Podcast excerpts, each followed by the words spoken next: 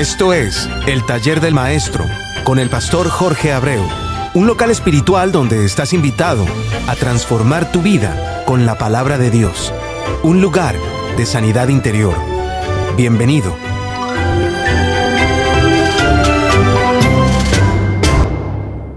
Dios te siga bendiciendo grande y ricamente, hermano, hermano mío, que sean tus sintonizados con tu programa, dado por Dios, el taller del maestro y auspiciado por la nueva pasión de Cristo y llevado al aire por JADNAC Radio. Esta mañana te, te damos la bienvenida. Soy tu hermano y amigo Jorge Abreu.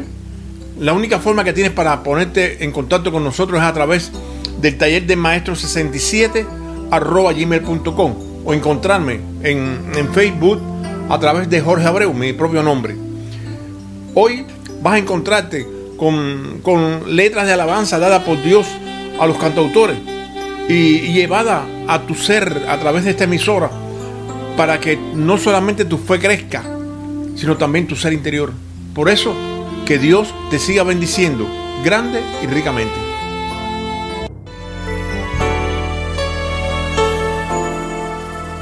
Al estar en la presencia de tu divinidad y al contemplar la hermosura de tu santidad.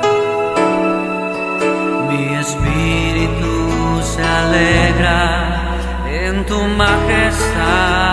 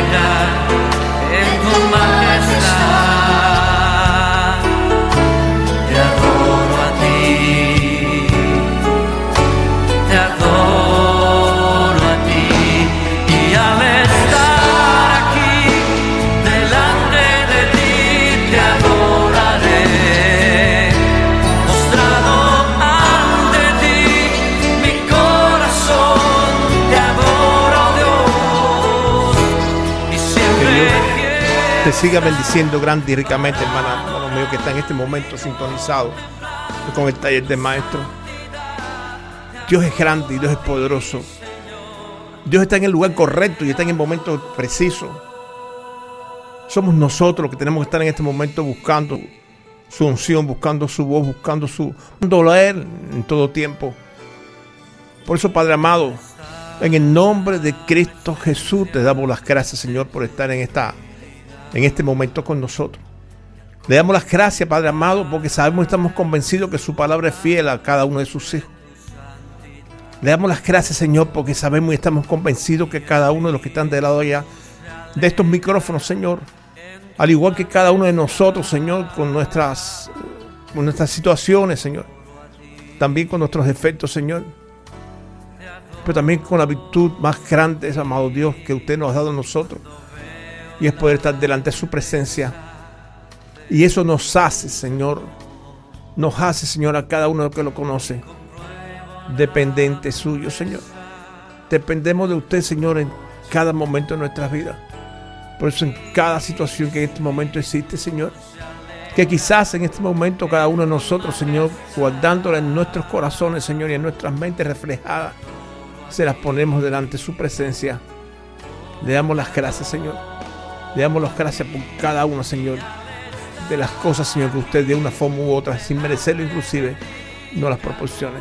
Sanidad, Señor, para cada uno de los que en este momento, por cualquier motivo, están, Señor, buscando su rostro. Te amamos, Señor. Amén.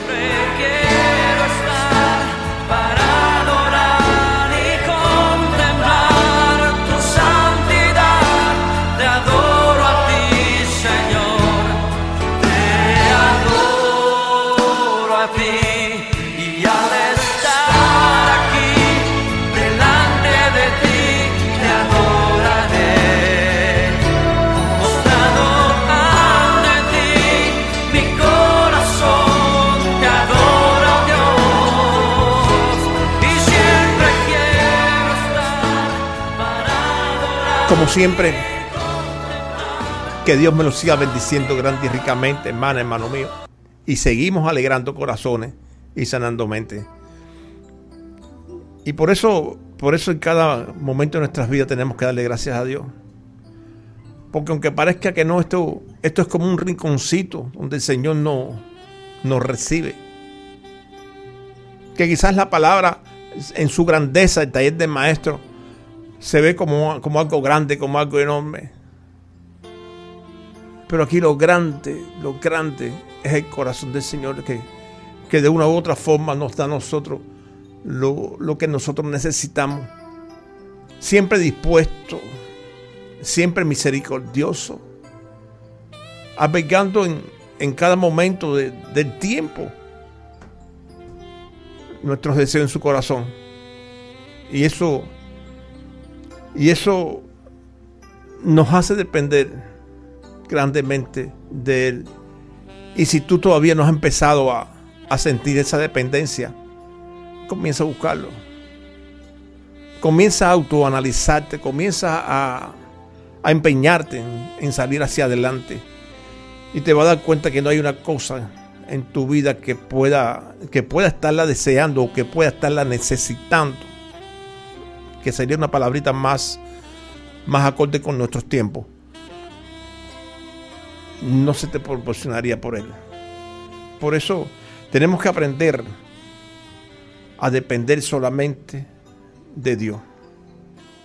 La necesidad o la aflicción, como quieras llamarle, solamente se sana cuando aprendes a vivir de, de acuerdo a lo que Dios dice en su palabra. ¿Y sabes por qué te digo esto? Porque cuando aprendes a vivir lo que la palabra dice, comienza a vivir en sabiduría. Quizás muchas veces, inclusive sin darte cuenta, vas a sentir como, como haces cosas, como actúas en medio de esa sabiduría porque comienzas a coger temor de las consecuencias de caminar contrario a la palabra de Dios. Hoy, hoy vamos a buscar lo que Dios nos dijo a través de Salomón en los cuatro primeros versículos de Proverbio 22, del 1 al 4. Pero no pensemos en los que en aquella época escuchaban a Salomón o lo que lo leían, sino que tomemos esa palabra y traigámoslo a nuestro hoy, a nuestra vida, a nuestro momento. Que esa palabra no pensemos que está abrigando el corazón de otro, sino que esa palabra está diseñada para abrigar el corazón nuestro, en un sentido más amplio, para que tú entiendas. Proverbio en sí pudiese ser cualquier dicho o refrán popular, pero cabe señalar que un proverbio bíblico es una frase aguda, breve, sencilla, nacida espontáneamente de la lógica de las cosas, inherente, amarrada, unida, como quieras llamarle, de tal forma a la realidad que es imposible separarla de ellas. Y que con el tiempo adquiere valor de refrán y goza de aplicaciones universales para cualquier situación. O sea, que tú, cualquier situación que tú tengas en tu vida, cuando, cuando tú vas al libro de Proverbios, posiblemente en cualquiera de los capítulos vas a encontrar algo que se puede amarrar a la situación tuya. Porque ella mantiene relación y semejanza entre cosas diferentes. Inclusive que provocan en sí un aspecto notable en su tono enigmático, porque eso es lo que es proverbio. Y, la curiosidad de, de, ese enigmatismo es que a su vez pica la curiosidad y ayuda a su retención en la memoria. Pero además se identifica, y escucha, se identifica a sí mismo como un enigma. Y para que tengas una idea, enigma es una frase donde el sentido de, de ella está encubierto para que sea difícil su interpretación. Y así mismo, hermano, es todo el libro de Proverbios. Por eso comencemos a ver hasta dónde podemos llegar con el, con el primer versículo, donde Salomón nos dice, de más estima es el buen nombre que las muchas riquezas, y la buena fama más que la plata y el oro. Aquí tenemos dos palabras clave, estima y fama, las cuales a nuestro entender son problemáticas. Y escucha por qué. Porque levantan nuestro ego. Y aunque tú no lo creas, nosotros no sabemos lidiar con esa situación. Recordemos, no estamos diseñados para lidiar con lo malo. Porque si estuviésemos diseñados para ir contra lo malo y poder vencer a lo malo por diseño divino, entonces la palabra que nos dejaron para que eso sucediese no tendría sentido. Pero en este primer versículo Dios nos dice que es bueno que eso suceda. ¿Por qué? Porque la escritura del amado en su palabra nos pide que tengamos un testimonio capaz de provocar en otro estima, que no es otra cosa que provoquemos en otro consideración y aprecio a nuestra cualidad humana.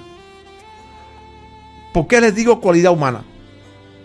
Porque esa cualidad está reflejada en la palabra de tal forma que cuando tú logras que te estimen, fíjate, que te estimen, que bíblicamente aparenta ser que, que, Dios le da, te da gracia a ti delante de la vista de esa persona, comprenderás que Dios es el único que puede darte a ti gracia para que otros te estimen.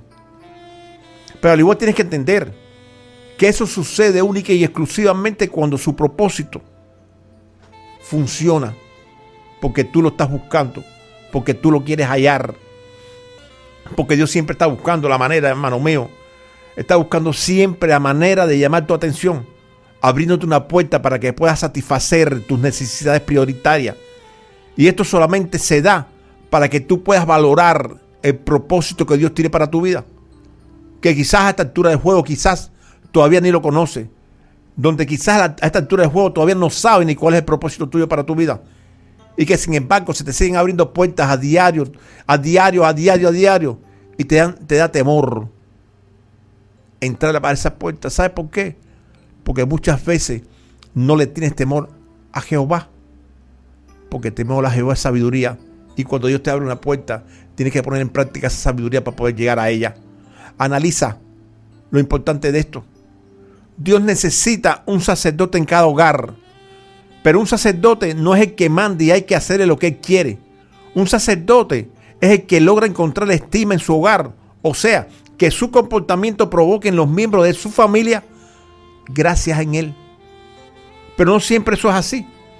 Escucha lo que el propio Salomón escribió en Eclesiastés 4:4. He visto a sí mismo que todo trabajo y toda excelencia de obra despierta la envidia del hombre contra su prójimo. También después nos dice también esto es vanidad y aflicción de espíritu. Si recuerdas que prójimos somos todos unos de otros, esto implica que este concepto también es valedero, inclusive para la familia, porque muchas veces inclusive dentro de la propia familia empieza a funcionar lo que es la envidia y el celo, por cualquier cosa, por cualquier motivo. Y muchas veces inclusive eso sucede hasta entre los mismos matrimonios. Quizás tú digas ahora, pero eso no es conmigo, eso no es contigo, pero sucede. Y si te pones a, averiguar un poquitico, o te pones a escuchar un poquitico de radio, o te pones a, analizar siete determinadas personas que están en tu contorno, te vas a dar cuenta que eso está sucediendo en estos momentos en muchas familias, inclusive entre los matrimonios. Ahora bien, la vanidad puede llegar a cualquiera a través de la aflicción de espíritu. Y esta aflicción de espíritu, escucha, a través de la envidia, lo que estamos hablando, puede provocar en otro la excelencia de tus obras. O sea, que la envidia lo va a provocar la excelencia de tus obras. Y el Señor lo está diciendo ahí mismo en Proverbio. La excelencia de, de, las obras que tú puedas realizar va a provocar la envidia. Y eso puede suceder en cualquier ámbito, en cualquier lugar donde tú estés metido. ¿Te das cuenta? Por eso te aseguro que Dios siempre escogerá al de corazón sencillo, al que no busca beneficio alguno con tu necesidad, al que quiere enseñarte y no servirte de muleta para darte la palabra correcta. ¿Y sabes por qué? Porque Dios es el único que puede hacer la hora en tu casa, en tu gente. Pero primero tiene que empezar contigo. Primero te tienes que rendir tú. Inclusive, no con tu voz, sino con la voz de Cristo en ti. ¿Te das cuenta? Y para que eso suceda, Dios necesita que tú tengas estima de los que te rodean.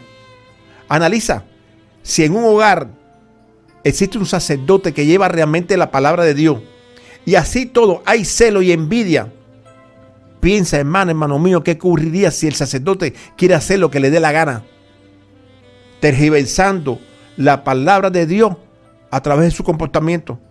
Es por lo que hay que tener mucho cuidado, porque a esto se le llama falta de sanidad interior. ¿Y sabes por qué? Porque existe aflicción de espíritu en él. Escucha, ¿hasta dónde puede escalar esto? La fama te da autoridad y carácter, pero además un nombre. Cuando hablamos de fama, valoramos solamente los logros que, que esa persona ha obtenido, pero no lo que esa persona puede significar como testimonio para todos los que le siguen. Es por lo que Dios nos dice que cuidemos nuestro testimonio de vida y nos recuerda que de más estima es el buen nombre que las muchas riquezas y la buena fama más que la plata y el oro. Pero cuando tú vas a buscar fama, bíblicamente hablando, estamos hablando de testimonio. No estamos hablando de esa fama normal que tiene una persona porque, porque lo hacen famoso, inclusive nosotros mismos porque nos fijamos en el hombre, en vez de estar siempre enganchado de Dios. Hemos visto cómo, cómo la estima y la fama, al no estar valorada a través de la palabra, provoca problemas. Es por lo que cuando Dios a través de Salomón nos dice en el 2, en el 22, 2, el rico y el pobre se encuentran a ambos lados, lo hizo Jehová. Si tú analizas esta palabra, lo primero que tú vas, viene a tu mente, como le viene a todo el mundo, aquí falta algo. Porque si tú lo analizas así fríamente, en esa palabra faltaría algo. Porque es como si faltaría algo importante para encontrar la respuesta correcta. Pero no. Todos tanto ricos como pobres, fuimos creados por el mismo Dios. Todos fuimos creados bajo la misma medida y todos podemos reflejar en nosotros el mismo amor de Dios. Porque todos fuimos creados a su imagen y todos tenemos como beneficio su semejanza.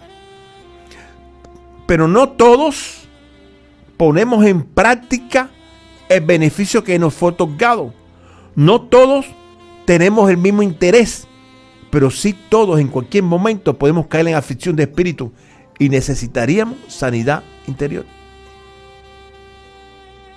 Entonces, si todos pudiésemos estar dentro del propósito divino, tantos pobres como ricos, pero hay una sola palabra para cada mente y cada corazón, pero no todos reaccionan igual.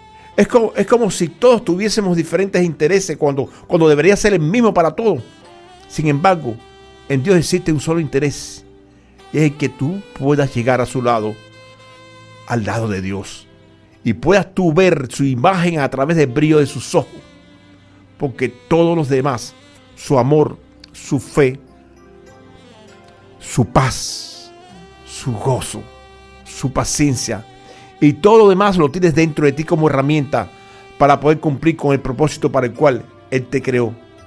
No pierdas tiempo buscando la, quinta pata del gato, hermano. No existen gatos con cinco patas. Y si lo encontraras, cuidado, porque es un defecto. Y todos los defectos nos pueden dañar interiormente. En la vida, tanto pasada como presente, inclusive la futura, hay solamente dos caminos a escoger, el bien y el mal. Como hemos dicho en muchas ocasiones, fuimos creados para que andemos por un solo camino y ese camino es el bien, por lo que la maldad nos hace seres defectuosos porque la maldad nos daña. Y eso sucede en nosotros por la falta de conocimiento. Y te voy a decir algo más. O escuchaste como te dije la quinta pata del gato. Para, para, para, para nosotros, para toda la creación, la maldad, la maldad es esa quinta pata del gato que nos hace defectuosos. Por eso, si tú encuentras dentro de ti esa quinta pata del gato que es la maldad, trata de erradicarla, trata de quitarla de, ti, porque siempre, siempre, siempre te va a dañar. Sin embargo, a la altura de la gracia en la que estamos, todavía muchos no se han dado cuenta cómo todos los que ha existido desde el principio hasta el final han sido y serán cubiertos a través del conocimiento que nos da la palabra de Dios. ¿Qué sucede? Que ese conocimiento te dará sabiduría, la cual provocará en ti temor de Dios. ¿Por qué? porque la palabra te enseña que las consecuencias del error cometido es separación de Dios y por consecuencia muerte espiritual Y eso nos lo enseña la palabra para que no nos desviemos del bien y sigamos teniendo excelencia en nuestras obras. Es por lo que seguidamente en el tercer versículo nos dice, el, el avisado ve el mal y se esconde, mas los simples pasan y reciben el daño. Si cambiamos el significado que da el hebreo en el, original al avisado y al simple, nos diría, el prudente o astuto ve el mal y se esconde, mas los tontos e ignorantes pasan y reciben el daño. Analicemos.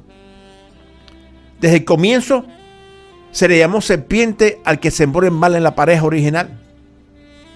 Sin embargo, todavía en la actualidad estamos o actuamos igualito como lo vimos en el principio, cuando se le dio el nombre de serpiente. Ahora bien, sus características más importantes son maestro de la maldad y del ilusionismo, artífice de los engaños más retorcidos y de los disfraces que van desde lo más extravagante hasta lo más apetitoso al cerebro y al corazón del hombre. Es por lo que podemos decir que tiren la primera piedra el que no haya sido en algún momento engañado por la misma serpiente que engañó a Adán y Eva. Dios nos dio herramientas para que evitemos ser separados del amor de Cristo. Es por lo que la palabra nos aconseja ser más astuto prudente, como quieras llamarle, que la serpiente. Esas herramientas, hermano, nos dan la capacidad para poner en práctica la definición de humildad, la cual nos dice que aprendamos de Él, que es más y humilde de corazón. Esa humildad que está reflejada ahí por Jesucristo, nos quiere decir que debes de reconocer tus debilidades y tus limitaciones cuando vayas a orar. ¿Sabes por qué? Porque esa misma serpiente de la maldad de la que hemos hablado utiliza las herramientas de la maldad con nosotros, igual que como la utilizó con Eva. Pero ella no conoce tu futuro pero sí conoce tu debilidad porque las ve en tu pasado y en tu actual presente a través del dolor por el cual tú estás pasando ahora. Pero también conoce tus limitaciones con las que tú podrías obrar y que va a hacer todo lo imposible para que tú te frustres.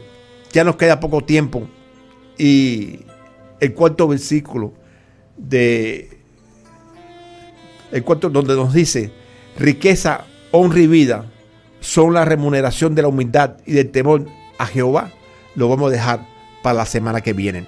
Voy a hacer un, espacio para, para esos que, que, en este momento todavía no han aceptado a Cristo, porque ya es poquito lo que nos queda.